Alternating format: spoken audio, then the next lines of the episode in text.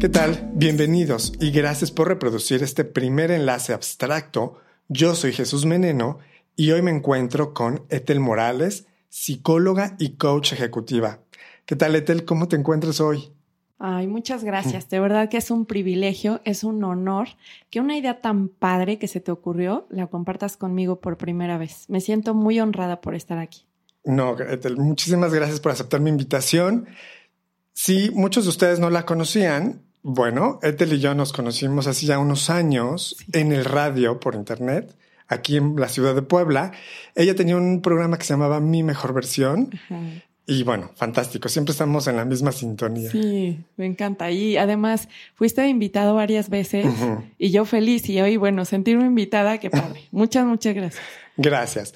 Y precisamente porque este podcast se llama Enlace Abstracto, quería abordar contigo este tema que me parece tan, tan actual y tan importante de tocar, que es el sesgo de confirmación.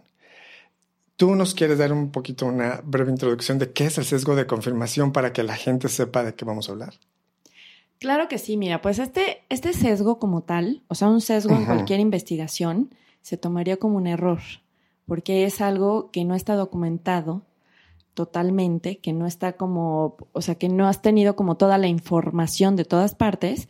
Y entonces, por ejemplo, hay diferentes sesgos. Tú, por ejemplo, en una investigación, si te basas como en las primeras respuestas que tienes, hay muchos empresarios que así les pasa. Y entonces tienen como las primeras respuestas de la gente y sobre eso ya basan su marca, basan su idea, arrancan, pero en realidad es un sesgo únicamente de las primeras respuestas que tuvieron. Entonces es algo como que eh, ya estás dando por hecho sin que tengas toda la información. Este sesgo de confirmación, pues es justo eh, esta parte que, que, por ejemplo, tú estás como obteniendo como de información de ti mismo o de otras personas y que estás dando por hecho, te cierras a esa idea y no hay nada más que pueda entrar porque ya es un hecho para ti, aunque en realidad no sea un hecho.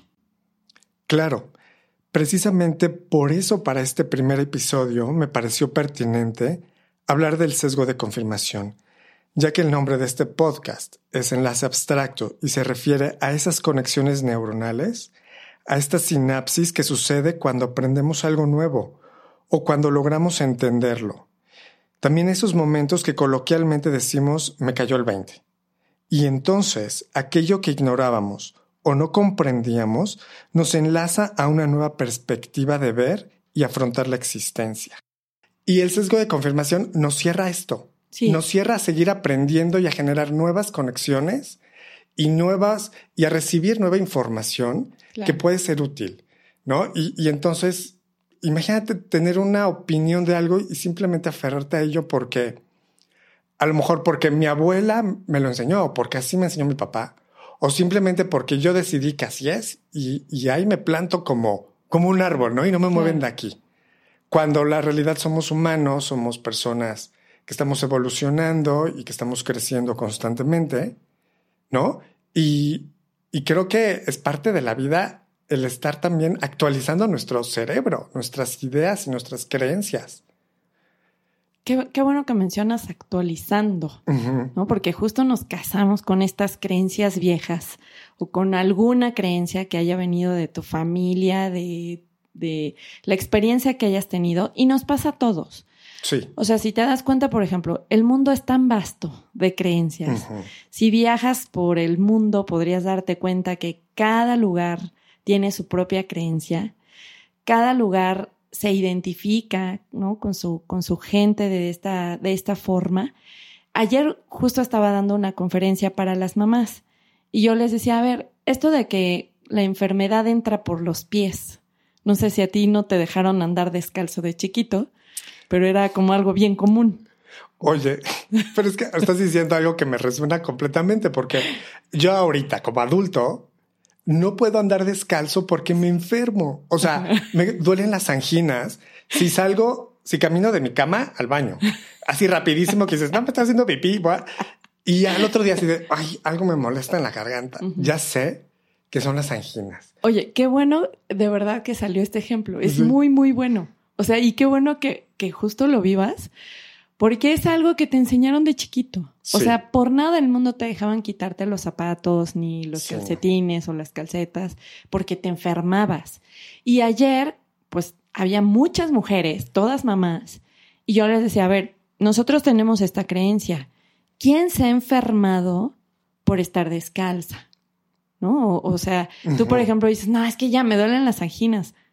O sea, paseate descalzo por tu casa, que, que eso sería como una experiencia muy padre para ti y te vas a dar cuenta que no te pasa nada en las anginas. ¿Sabes? A mí me encanta caminar descalzo sobre el pasto. Es como un masajito para la planta de mis pies. Y si sabes algo de reflexología y que cada uno de los órganos están conectados a algún punto, a algún área de la planta del pie, yo tengo la idea de que es revitalizante. Es como si me entrara energía, pero ya sabes, saludable, energía de vida prana, como decimos en el yoga, cuando camino en el pasto descalzo o en la arena. Es muy buen tema porque, por ejemplo, las comunidades indígenas, ¿no? que hasta tienen su, piel ya muy gruesa, sí. porque son gente que está o en guarachitos, cuando mucho, o totalmente descalzos. Tú ves a los niños que luego andan así como por la ciudad, caminando, vendiéndote algo descalzos. Sí y realmente no les pasa nada. O sea, si, si la enfermedad entrara por los pies, pues ellos estarían en el hospital, ¿no? Porque... Claro, claro. Entonces, a, lo que me refiero es que son creencias que ya no supimos como de dónde vinieron. A lo mejor hay gente que sí le afecta. A lo mejor como tú, que dices, no, sí, es que yo sí siento que me duele la garganta. Pero son creencias tan fuertes que las damos por hecho y más de acuerdo a nuestras vivencias. Qué bueno que mencionaste esto porque se refuerzan con la experiencia. O sea, es decir, si tú, por ejemplo, dices, no, yo no soy bueno para el amor, es que a mí me pagan mal y andas con alguien que te paga mal y entonces en tu siguiente relación alguien te pagó mal y que te gusta que sean tres relaciones y con eso tú das por hecho que ya no eres bueno para el amor y que la gente paga mal. Y entonces o sea, ¿cuántas personas sabemos en el mundo? ¿Cuántas personas te puedes encontrar que no te paguen mal? ¿Cuántas oportunidades te estás perdiendo claro. de relacionarte con alguien más? Porque por tres personas que vinieron a tu vida, que por alguna razón algo te vinieron a enseñar también, sin embargo, ya toda la gente para ti paga mal, porque se reafirmó con tu experiencia. Y esto me recuerda a este libro que se llama Las cinco heridas que impiden ser uno mismo, que habla de las heridas de la infancia, porque todos tenemos una herida, no importa que también la hayamos pasado de niños, siempre crecemos con este miedo a que nos vuelva a ocurrir aquello que de niños nos marcó. Así que de grandes, de adultos, desarrollamos alguna manera de evadir que nos vuelva a pasar a veces sin siquiera darnos la oportunidad de probar que puede ser diferente o de probar a otras personas que puede ser diferente. Y es que es bien fácil que de niños nos pongan etiquetas y nos hagan creer cosas que ni siquiera los adultos saben que es real. Y como niños también vemos en los adultos, en sus relaciones, cosas que nos hacen creer que así es la vida y entonces de adultos realmente seguimos involucrándonos en ese mismo tipo de relaciones o de, de existencia y seguimos confirmando lo que ya sabemos, a pesar de que no nos guste. Pero si ya logramos identificar esta herida de la infancia y la manera en que de adultos la estamos evadiendo y estamos reafirmando lo mismo una y otra vez, podemos entonces comenzar a actuar diferente y a probarnos que las cosas pueden ser mucho mejores. Híjole, qué, qué importante eso que dices. Yo voy a tocar un tema, y, digo con tu permiso, porque pues a lo mejor te van a pedrear este podcast. Pero. Tú suéltalo. ¿Sabes qué? Traigo, para empezar, traigo esa rebeldía que digo, ¿por qué no podemos tocar temas difíciles? O sea, ¿por qué a mí me choca que me digan, no, no, porque es un tema complicado? O sea, ¿cuántos años tenemos? ¿Por qué no podemos decirnos, oye, tú eres de una religión, yo soy de otra, compárteme, yo te comparto, mira, yo hago esto y yo creo en esto? O sea, creo que es como súper válido, o tu equipo de fútbol, o tu partido político, y tú me puedes decir, mira, ¿sabes qué? De la izquierda yo creo esto, esto y esto, y tú puedes decir de la derecha yo creo esto, esto y esto, y creo que es muy válido escucharnos y compartir. Pero justo por estas cosas que nos aferramos y además queremos como que el otro piense como nosotros, no tenemos esta apertura de poder escuchar ideas diferentes, que era lo que tú decías. Entonces, yo, yo quiero tomar este, este sesgo de confirmación comparándolo con la, estamos en México, ¿no? Y esta apertura que, que tenemos, pues, pues, más bien esta vivencia que estamos teniendo, que ahora está gobernando la izquierda y el país se dividió. Estamos en una división en donde se dividen familias, se dividen amigos, se vuelven incómodas las reuniones cuando hay un amigo que si estás de un grupo llega del otro, es como no puedes entrar aquí, porque hay una, una lucha bien fuerte, muy interesante, se va a poner muy bueno este 2024, pero, pero, pero es, es muy interesante esto porque, a ver, yo les quiero decir, por ejemplo, no, no quiero yo catalogarlo, así lo llaman aquí en México, pero los que están seguidores de la izquierda les llaman chairos. Sí. Los seguidores de la derecha son los fifís. Sí. Y entonces te llega una información, tanto de unos como de otros, donde están absolutamente cerrados, cerrados de sus creencias políticas. Yo quiero poner este ejemplo porque tú no te imaginas un chairo tratando de entender a un fifi. A ver, cuéntame, ¿qué, qué, hacen, en la, qué hacen en la derecha? ¿No? No, es, no sé qué, y ustedes y robaron más. Y, O sea, es una cosa cerrada. Y no hay como poder humano que puedan pensar diferente, porque pase lo que pase, la información la dan por hecho, ¿no? No investigan, son gente que está como, pues bien lejos de nosotros y que la información que nos llega, quién sabe si se acierta o no, pero nosotros la damos por hecho y estamos casados con uno o con otro, o a lo mejor del otro lado. ¿no? Es como, y nos van a hacer como Venezuela y nos van a quitar todo. Y entonces es, es una, una, una cosa tan cerrada. Y quiero poner este ejemplo porque eso nos pasa con nosotros. O sea, así como está de, de, fragmentado y como está de, confirmadas las ideas tanto de un lado como de otro, así nos puede llegar a pasar, por ejemplo, que a ti te hubiera pasado decir, no soy un buen pintor, porque alguien me dijo que no, porque no voy a dar el ancho, porque mira, fulanito es muy bueno, su tanita es muy buena y yo no le llego todavía a eso, y te casas de una forma como a lo mejor ellos están casados con su partido político, con su partido de fútbol, con lo, con lo que creen y que lo defienden con su vida, así nosotros defendemos estas creencias que para bien o para mal, ¿no? Las tenemos como si fueran un hecho. Sí. Es un hecho que yo soy un desastre. Es un hecho que yo no me lo merezco. Es un hecho que no puedo con esto. Y está el otro lado que no, yo tengo la razón. Es que tú no estás entendiendo lo que yo te quiero decir. Y, y yo, no es que yo sé. Y te lo quieres explicar y de, no.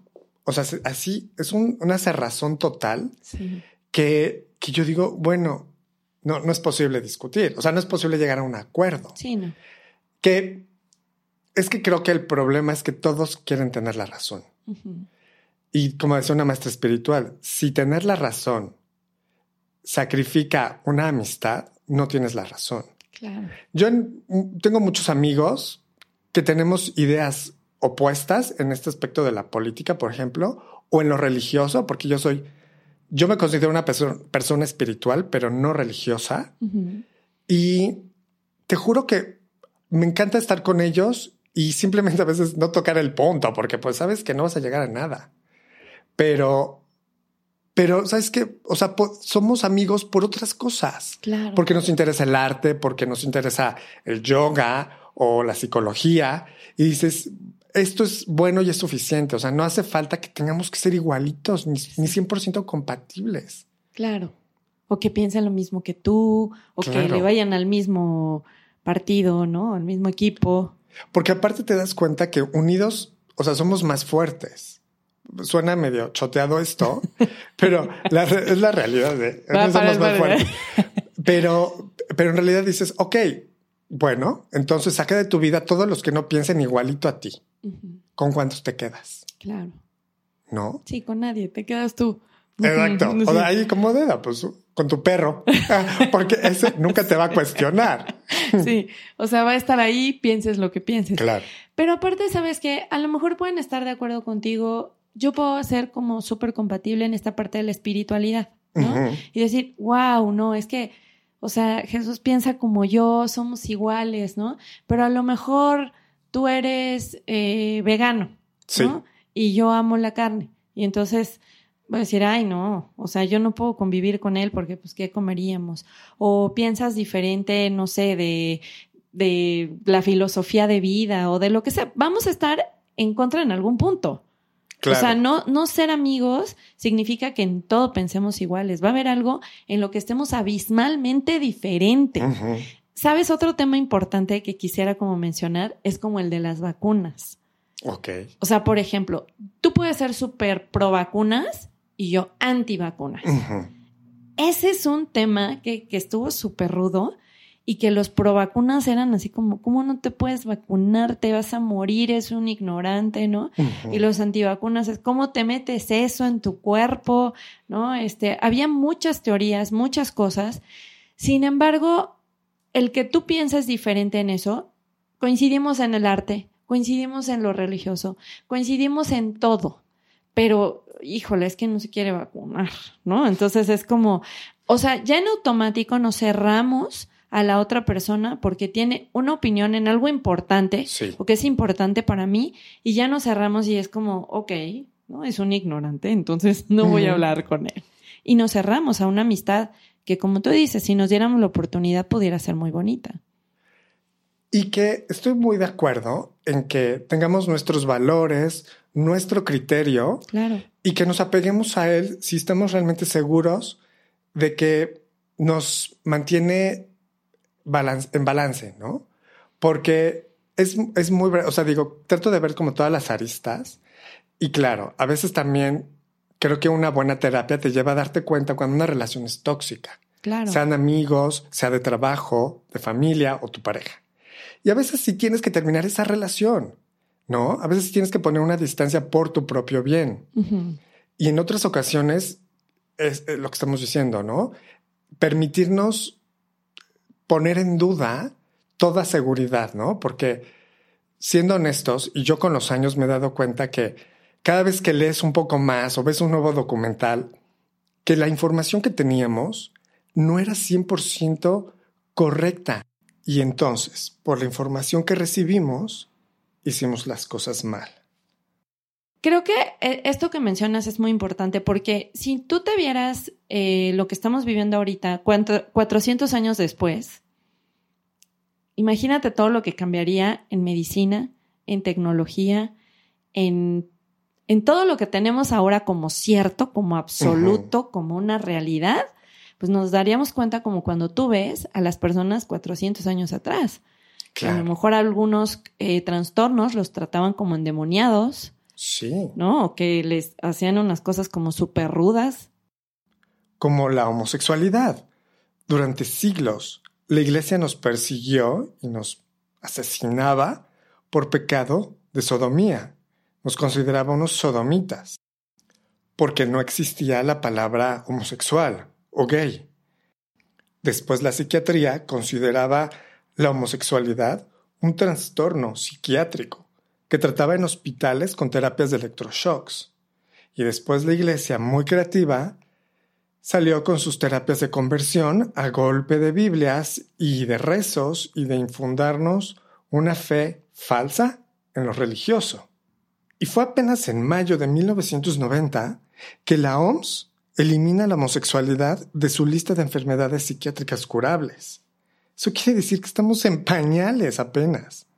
Con respecto a entender la diversidad de la comunidad LGBT, pero estamos hablando de la diversidad humana, no solo de una minoría, no de la minoría de los homosexuales, porque al final de cuentas somos gays, lesbianas, transgénero, transexuales, transvestis, intersexuales, queer, pero todos somos humanos a final de cuentas. Claro. Y, fíjate, qué bueno que tocas ese tema, me gusta mucho, porque esta, estos sesgos de confirmación, donde doy por hecho, ¿no? Estas cosas que dices, oye, nos consideraban un trastorno, ¿no? Eh, o sea, algo como si fuera una enfermedad. Y entonces, pues por supuesto que vamos a ir evolucionando y van a ir saliendo no solo LGBT, eh, o sea, todo lo que hay ahorita. Va a haber muchos más porque se van a descubrir personas con identidades diferentes, con gustos diferentes, con, bueno, a mí sí, pero yo no me identifico con estos. O sea, no es como mi grupo, yo me identifico con cosas nuevas y a lo mejor llegamos a todo el abecedario. sí, ¿no ves que es la broma de que es LGBTTTTTTIQ? sí, y lo que tenga que ser, que sea. O sea, porque es como, pues, eh, como dicen, ¿no? Si a ti no te gusta ser gay o lesbiana o no te gustan, pues no lo seas. Eh, claro. O sea, nadie te obliga. Nadie te obliga, ¿no? Pero no por eso alguien más tiene que ajustarse a lo que tú crees. Y, y, justo como lo dijiste, somos personas. Y creo que eh, eso es como la parte que pudiera llegar a afectarnos en este sesgo de confirmación, en estas creencias absolutas que tenemos, porque muchas personas valiosas quedan fuera de nuestra vida. Sí. Indígenas, discapacitados, comunidad LGBT, las mismas mujeres, ¿no? Que, que es como uno de los grupos más grandes discriminados. Y mucha gente, porque no piensa igual que tú en alguna situación, o sea, por ejemplo, porque alguien sea una persona discapacitada, no me tendría, eh, hay mucho como ¿cómo les decimos? Personas con capacidades diferentes, personas discapacitadas, personas no sé qué, ¿cómo le hacemos para distinguirlos? Si nos quebramos la cabeza, son personas. No te tendrían que decir si le falta una mano, un pie, si te gustan los hombres, las mujeres, los dos. O sea, a mí qué me importa lo que te pueda gustar a ti si eres una persona diferente a mí, piensas diferente a mí y mereces todo el respeto, seas como seas tengas el color de piel que tengas, eh, te gusta lo que te guste, así como yo respeto que te gusta la pintura, ¿por qué no puedo respetar todos tus demás gustos? Claro. Porque yo tengo en la cabeza que eso es malo, ¿no? Lo que sea, entonces en automático pongo mi barrera, me cierro y me pierdo de personas bien valiosas, de gente que puede aportar mucho a mi vida, de construcciones bien padres que pudiéramos hacer por esta, por, por, por esta que, que tienen que quedar, o sea, para mí es como inconcebible que personas puedan quedar segregadas hoy, en esta actualidad. O sea, que, que, que, no puedas sentirte parte del mundo, porque además permiten relaciones, en, como tú decías hace rato, tóxicas o violentas, porque se sienten no parte del mundo, permiten que los traten mal, como en el caso de las, todas las comunidades segregadas, todas, hasta por tu color de piel, ¿no? Sí. Hemos segregado a los negros, que hoy es como, es moreno, es morenito, es, no, son negros, así es su piel. Claro. Y merecen todo el respeto y, y, los hemos segregado y los hemos maltratado y han sufrido muchas cosas justo en esta ignorancia. Y aquí en México, bueno, no tenemos una población negra muy amplia, pero pero, sí, de indígenas. Claro. O sea, sí de nativos. Sí. Y, y veo que muchos jóvenes llegan a las universidades, generalmente públicas, les echan muchas ganas, son muy capaces y creo que los mismos, o sea, el mismo sistema no, no les permite llegar más lejos. Tal vez porque eh, el sesgo de confirmación de que un empresario se imaginan un hombre blanco, eh, cisgénero, ¿no? Heterosexual y no piensan Alto. que, ajá, ¿no? Como presentable, ¿no? Sí. E, ese es delgado. Delgado. Entonces, ¿por qué no un hombre moreno que, bueno, sí tiene, puede tener rasgos mexicanos? Porque seamos honestos, ¿no? Más mexicano que español, que esa es la mezcla con la que, vivimos en México. Y no les dejamos llegar más lejos. Deberíamos, creo que nuestra misión como una nueva generación que se quiera abrir a cambiar el mundo es buscar darle oportunidad y darnos la oportunidad de convivir y trabajar con personas que sean diferentes. Porque seguramente eso va a enriquecer muchísimo todo, o sea, todo lo que estamos viviendo. O sea, si te das cuenta, como en Estados Unidos o en Europa, que siempre están como un paso adelante, cuando lo permitieron, entonces comenzamos a ver cosas en los medios mucho más interesantes y mucho más reales. Sí, fíjate que esto que dices es real y hay estudios como tal donde los hombres, eh, como tú dices, ¿no? Hétero, delgados, porque también hay mucha gordofobia. Sí. Eh, y blancos, tienen muchas más oportunidades. Eso es real. O sea, si tú ya te tocó ser así como moreno, chaparrito, medio con rasgos indígenas, y aunque seas muy inteligente, como decías, o sea, hay una segregación en automático, porque tiene cara del jardinero, porque tiene cara de todo menos de director, y entonces em, vamos, vamos haciendo estas como, como eh, dando por hecho, ¿no? Estas, nos casamos con estas creencias que sí fuimos conquistados, que es parte de la religión, que es parte de que, bueno, pues los angelitos son güeros con ojos de azules y pues no hay angelitos indígenas. Pues el mismo Jesús. Exactamente, que ni siquiera es así Jesús, ¿no? Pero bueno, pues es, es como güerito bonito de ojos de color y pues toda la divinidad, ¿no? toda la divinidad y todo lo bueno tiene que ver con eso. Y pues perdóname, la gente con ciertos rasgos no cabe en esa ¿no? O sea, no, no me cabe, no, no está dentro de mis creencias. Y así como te decía, como hoy es imposible prácticamente que alguien pudiera abrirse en su creencia política y decir, ok, te escucho, ¿qué hay del otro lado? A lo mejor es cierto. Y sería más un bien, ¿cómo vamos a ayudarnos? Claro. Porque es un hecho que yo no soy perfecto y a lo mejor mi ideología política, pues tampoco lo puede ser, ¿no? Y ¿tú qué quieres? ¿Y yo qué quiero? Y a lo mejor, ok, vamos a trabajar, podemos trabajar juntos para, para, para que los dos ganemos. Porque no se trata de pisar al otro o de ahora les, voy a quitar, les vamos a quitar el poder porque estos ya abusaron, ¿no? Porque seamos honestos, como algún, en algún lado leí que decían, el poder absoluto corrompe absolutamente. Claro es, es, creo que el humano, el hombre no está creado para tener tanto poder. Por eso es bueno y sano que, que se vayan eh, renovando. Cambiando. ¿No?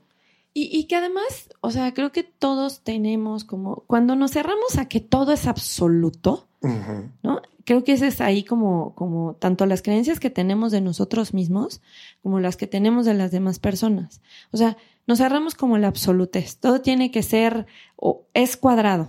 No caben los redondos, no caben los triángulos. Y fíjate que yo en terapia eh, atiendo a muchas personas que, que vienen como con esta misma parte y no importa si es un empresario o no importa si es una mujer vulnerable, eh, los miedos son los mismos, las situaciones son las mismas, tenemos miedo a no ser suficientes, tenemos miedo a equivocarnos, tenemos miedo a no encajar, precisamente por eso, porque venimos de cuadrados donde si tú eras redondo, o, más bien veníamos como que todos eran círculos y tú eras cuadrado y entonces a trancazos te arrancaban los picos, ¿no? Para que pudieras ser, ser redondo. Y eso te lastima mucho. O eres un triángulo, pues también a trancazos te quitan los, los picos para que puedas encajar en todos los círculos. Esto me hace pensar mucho en los niños y en la educación que recibimos cuando éramos chiquitos. Ahora, ahora yo cuando veo a alguien que va a ser padre, pienso, ojalá que estén dispuestos a aceptar a su hijo como sea. Sí. Que no quieran encajarlo a fuerza en el molde en el que ellos fueron metidos y o en el que también puede que se lleguen a sentir cómodos, porque es una realidad. Puedes encontrar una tribu en la que pues todos son como tú y piensan como tú y viven muy bien, pero a lo mejor va a llegar alguien que es diferente, ¿no? Y, y recordaba que decían, no, no debes, si tu hijo no es bueno en matemáticas, pero es mejor en geometría, no debes de forzarlo a que sea mejor en matemáticas, sino que sea lo máximo en geometría porque ese es su talento. Y a lo mejor nunca va a ser bueno en matemáticas y solo vas a lograr que sea suficiente, ¿no? Para, pues para un, estándar que quiere puras cajitas. cuadradas. Exactamente. Y, y, que tienes que encajar en esos estándares, ¿no? O sea, eh, por ejemplo, si alguien se pinta el cabello de color diferente, se hace un tatuaje, es un escándalo, ¿no? Eh, que se ponga un pierce, o sea, cosas como que nos salgan de la, de, de, de, de lo que yo tengo en mi cajita, me enloquece. O sea, no es algo que no toleres, me enloquece. Por ejemplo, las personas zurdas, Ajá. O, sea, les forzaban hasta hace muy poco tiempo. Escribir con la derecha. Sí, porque eran como del demonio, ¿no? Sí, no, qué cosa. Entonces, imagínate, o sea, sentirte como niño y, y es una, una, pues es una, una cosa que, bueno, eres zurdo y no pasa absolutamente nada. No, se vuelve, se vuelve un infierno.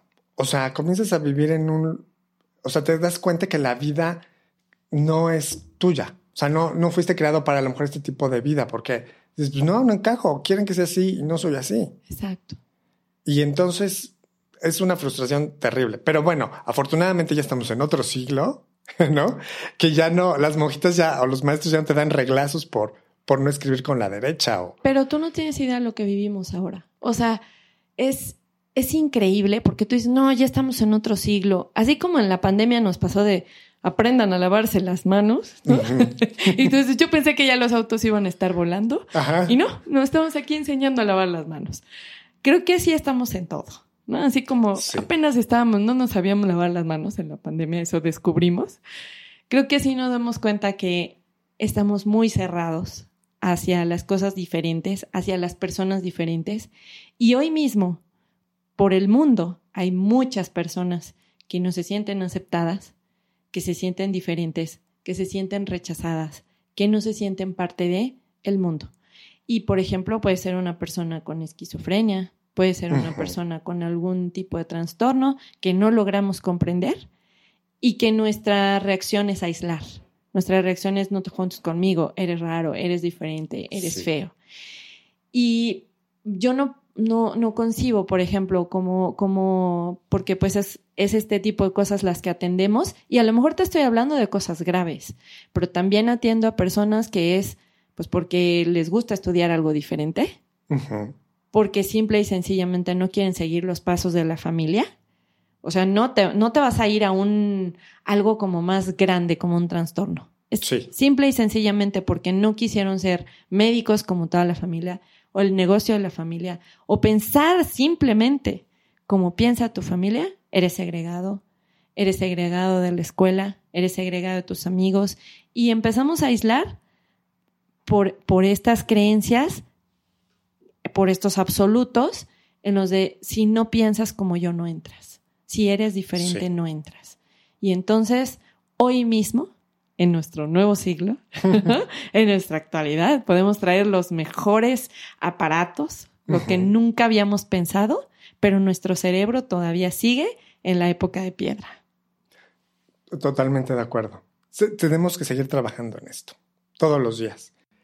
¿Y cuál sería el siguiente paso para alguien que quiere cambiar, para alguien que quiere vencer este sesgo de confirmación y abrirse a conocer nuevas personas, nuevos panoramas, y así enriquecer su cultura, su calidad humana, y así crear un entorno más hermoso y seguro para todos. Porque al final yo creo que la división es lo que genera inseguridad y miedo hacia los que son diferentes.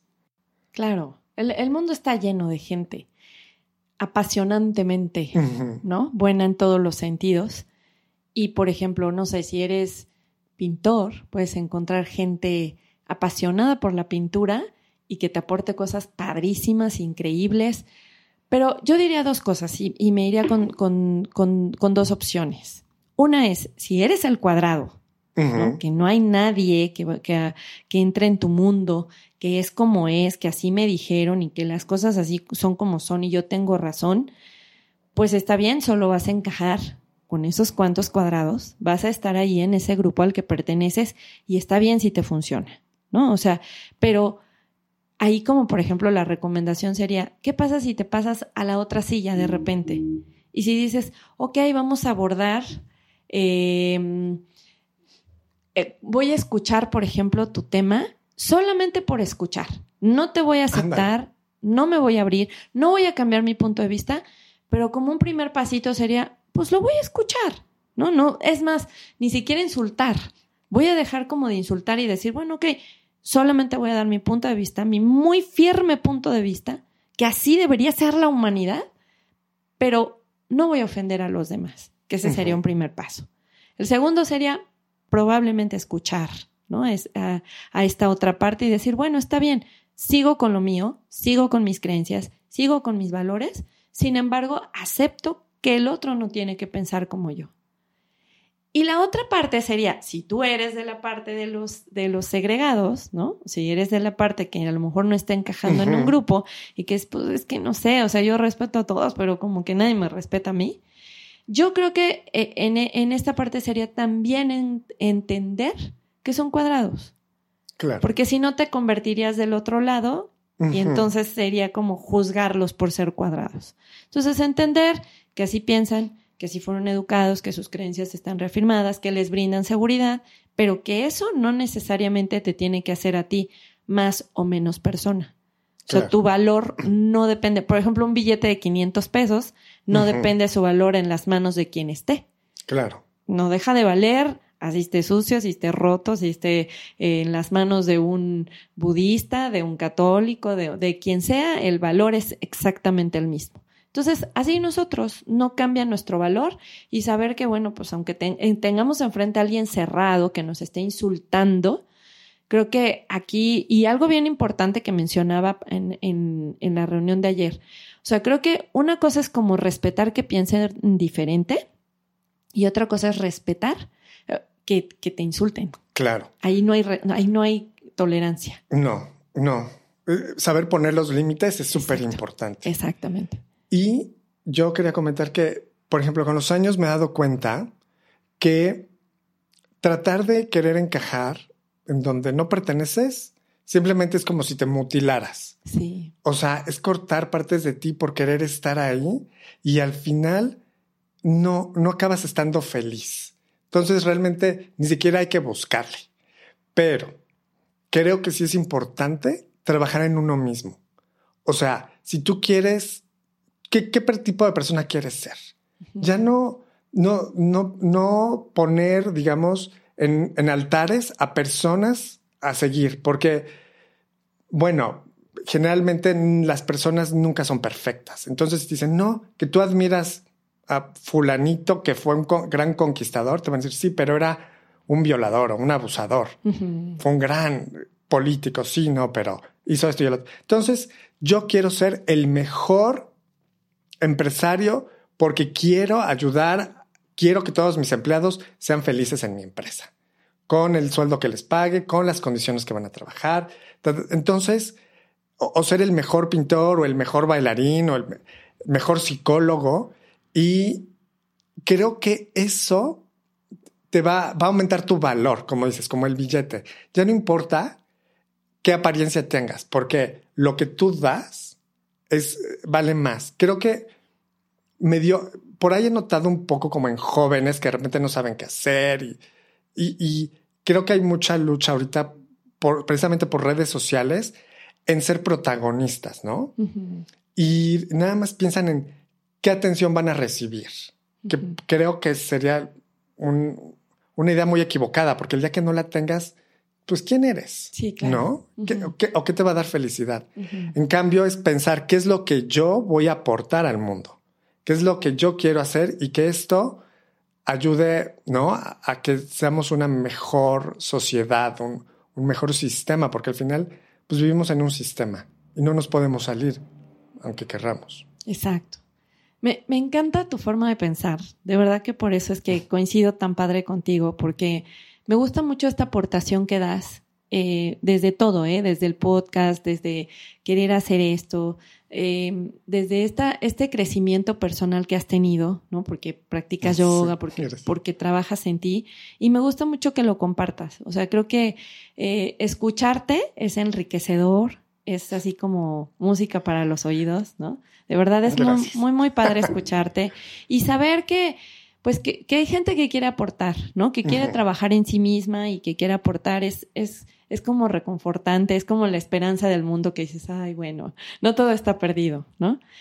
Y, y esta parte que dices, eh, por ejemplo, pues como, como de los jóvenes, que creo que a lo mejor pues a los que más podemos estar lastimando, ¿no? Desde niños con estas, con estas eh, creencias que estamos dando, ellos están viviendo una parte diferente a la nuestra. O sea, nosotros crecimos para trabajar, ¿no? Este, tenías que hacer algo y entonces ibas a hacer un godín. Y ellos están emprendiendo, la verdad, muy padre. A mí no me gusta, por ejemplo, que les llamen generación de cristal o que hagamos como una comparación porque creo que tienen sus propios retos y sus propias cosas. Pero sí va mucho trabajo desde el ego, que era lo que decías, ¿no? Que, que a lo mejor están siendo el centro de atención o son influencers y de, y de pronto es como la valía está en eso la valía está en cuántos seguidores puedas tener, ¿no? Y ahora tu, vida, tu vida depende de los seguidores. Si tienes poquitos, pues no, no eres muy valioso para el grupo. Exacto. Creo que el peor error es entregarle el poder a los demás. Final de cuentas, tú le estás dando el poder a tus seguidores de ser alguien, de cederles ese valor. Y no lo veo mal como un sistema de negocios si eres modelo, si eres comunicador, si eres influencer, porque lo que buscas es llegar a más personas. Pero hay que ser conscientes que nada dura para siempre. Y no dejarnos llevar por la apariencia o por lo externo. Final de cuentas, creo que lo importante sucede adentro, o sea, ese enlace abstracto. Como en la práctica de yoga nos decía un maestro, no, no importa, no importa si la postura te sale perfecta o si no te sale, porque no eres flexible porque tienes años sin hacer ejercicio o porque tienes una pancita que porque te encanta el pan dulce como a mí, pero, pero puedes hacerlo porque adentro, o sea, el, estar en una postura estable, que estés con la mente tranquila, que estés enfocado en ti, eso es hacer yoga y estar ahí, que tu mente no esté divagando en otros lados. Entonces, precisamente no, lo importante no es lo de afuera, sino lo de adentro. O sea, ¿qué viene de, qué viene de adentro de ti? Sí. Muéstrame qué viene de adentro de ti. No, no, a mí sus coches o la ropa o eso, eso ya, hasta creo que ya ni, bueno, creo que, digo, ya ni creo que ni está de moda, pero bueno, hay cosas que nunca cambian. Puebla. hay cosas que nunca cambian. no, y, y bueno, no sé, por ejemplo, ahora con lo de los reyes y que coronaron. Ah, sí. Digo, ya la gente se está manifestando como, no, o sea, ya no están, ya no están, para tener realeza, o sea, no. Fíjate que le diste al punto en algo bien importante que no me gustaría dejar pasar. Cuando mencionaste la yoga y esta parte como de las posturas y que te dicen sin juicio, ¿no? No juzgues tu postura, no juzgues tu si lo puedes hacer hasta arriba o en medio. Creo que la yoga nos da mucho guía ¿no? O sea, eh, de justo esta parte de, de, los sesgos de confirmación que tenemos como ya casados y que tenemos que hacerlo, justo esto, tenemos que ser parte de la realeza, tenemos que ser los más grandes, tenemos que ser los más influyentes. Y, y hay mucha autoexigencia en eso también, porque las personas lo sufren. O sea, si en un, algún momento de la vida no llegas a tener esa posición, ¿dónde está tu valía? Entonces la sufres mucho porque hay que mantenerlo a como dé lugar a lo mejor en una relación que no te funciona, a lo mejor en, en una situación que no te llena, pero que hay que mantenerlo porque hay una autoexigencia muy grande que ese es el valor que te estás dando. Y entonces la yoga nos viene a enseñar que, como tú decías, esta pancita de pan, no pasa nada, que si no le llegas hasta arriba, no pasa nada. O sea, esta, esta exigencia que tenemos como de dar eh, solo lo mejor. O de ser perfectos. Cuando no, nadie es perfecto. Exacto. Y, y, que fueron como, o que son estas creencias que tenemos. Apenas leía una, una cosa que me encantaría compartirte, que dice que no es suficiente con la autoestima. Porque si yo te digo, por ejemplo, te estimo, o le dices a, a, a, la persona que quieres o que amas, oye, te estimo, queda como corto. ¿no? Queda como, o sea, decirle a alguien te estimo no es suficiente. Y nosotros lo manejamos hacia nosotros como autoestima. Entonces, es más grande que eso, debe ser un amor.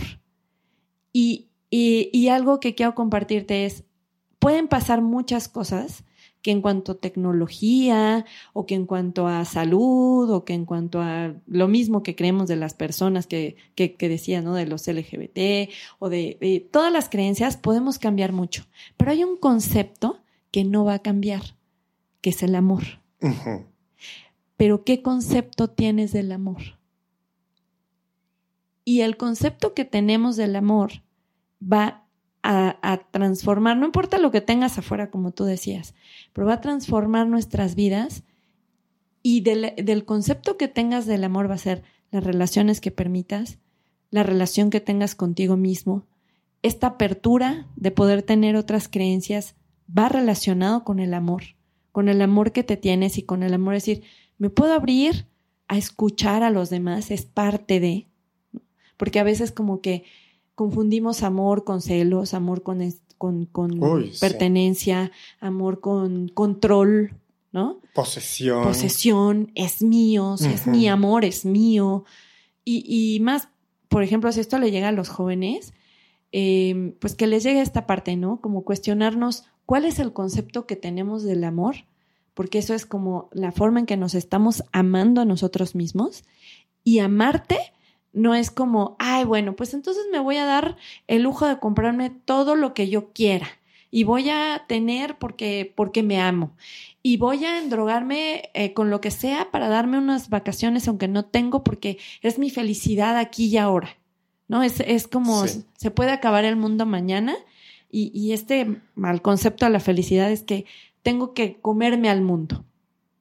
Y cuando te amas de verdad, y cuando te, te ves sin juicio, te das cuenta que es mucho más allá de todo eso.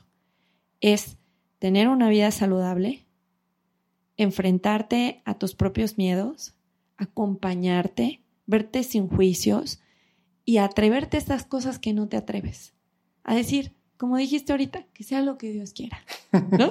Que salga como tenga que salir. Yo creo que esto, este tema nos está dando como para otro programa, porque hablar del amor yo creo que es una parte súper amplia, profunda y, y, muy importante. Pero ya no quiero seguir explayándome porque si no, no vamos a acabar. Sí, vamos a terminar. Pero bueno, me gustaría concluir con que eh, es bueno es bueno empezar a redefinir, como tú dices, qué es el amor para mí y cómo me estoy amando a mí. Así puedo empezar a amar a otros con los mismos estándares. O sea, ¿qué tanto me exijo? ¿O qué tanto me estoy rechazando porque no me siento ideal cuando en realidad soy perfecto tal como soy? Pero también me parece importante reconocer nuestras fallas y nuestros comportamientos agresivos con nosotros mismos y ponernos límites de la misma manera que lo harías con alguien que quiere pisar tu espacio, tus derechos, tu mismo ser, tus mismas emociones. ¿No? Tú también contigo, ¿no? ¿Cuántas veces te dices, ay, soy un idiota? Ay, no, ¿por qué hice esto? ¿No? Y te, y te, y te, y, casi te golpeas psicológicamente porque no, no. Entonces, lo mismo Decir, a ver, no, tranquilo, la regaste, vamos a corregirlo. Porque al final creo que nunca dejamos de ser niños. Tenemos ese niño interno que éramos como éramos de chiquitos y creo que crecemos. Yo, por ejemplo, era un niño miedoso. Entonces sigo creciendo y mis miedos siguen viniendo y siguen viniendo y de repente es como, a ver, no, alto. Ya eres un adulto, no pasa nada. Hazlo y demuéstrame que no es lo que tú crees. O sea, que ese miedo no existe. Qué increíble. ¿No? Y, aparte, ¿sabes qué? Bueno, con esto del sesgo de confirmación, ¿no? Que damos por hecho cosas, damos por hecho que somos miedosos y a lo mejor somos más valientes de lo que nos imaginamos. Entonces, eh, pues mira, cerrando con, con, con esta parte de solamente cuestionarnos, preguntarnos si esas creencias que estamos teniendo nos están haciendo como que nos autoexijamos de más, que nos cerremos a los demás, que no entren en nuestra vida o que estemos como dando por hecho cosas. Ese fuente, ¿cuál es tu fuente de sodas, no? O fuente de los deseos. ¿Cuál es la fuente de dónde viene eso? O sea, ¿de dónde viene eso de tengo mucho miedo? ¿De dónde viene? Y entonces, eh, hacernos estas nuevas como, como confirmaciones o, estas nuevas afirmaciones o tener estas, este reaprendizaje y estas nuevas creencias hacia cosas que nos puedan funcionar mejor con nosotros mismos y con los demás. Me encanta. Pues nos vamos con esta, esta buena información para reflexionar, para ponerlo en práctica y pues muchas gracias por acompañarme, Etel. Nos estamos viendo muy pronto. Espero que regreses a este podcast. Por supuesto que sí. Y me despido de ustedes, queridos radioescuchas, podcast escuchas. y nos estamos escuchando la próxima semana con un nuevo enlace abstracto.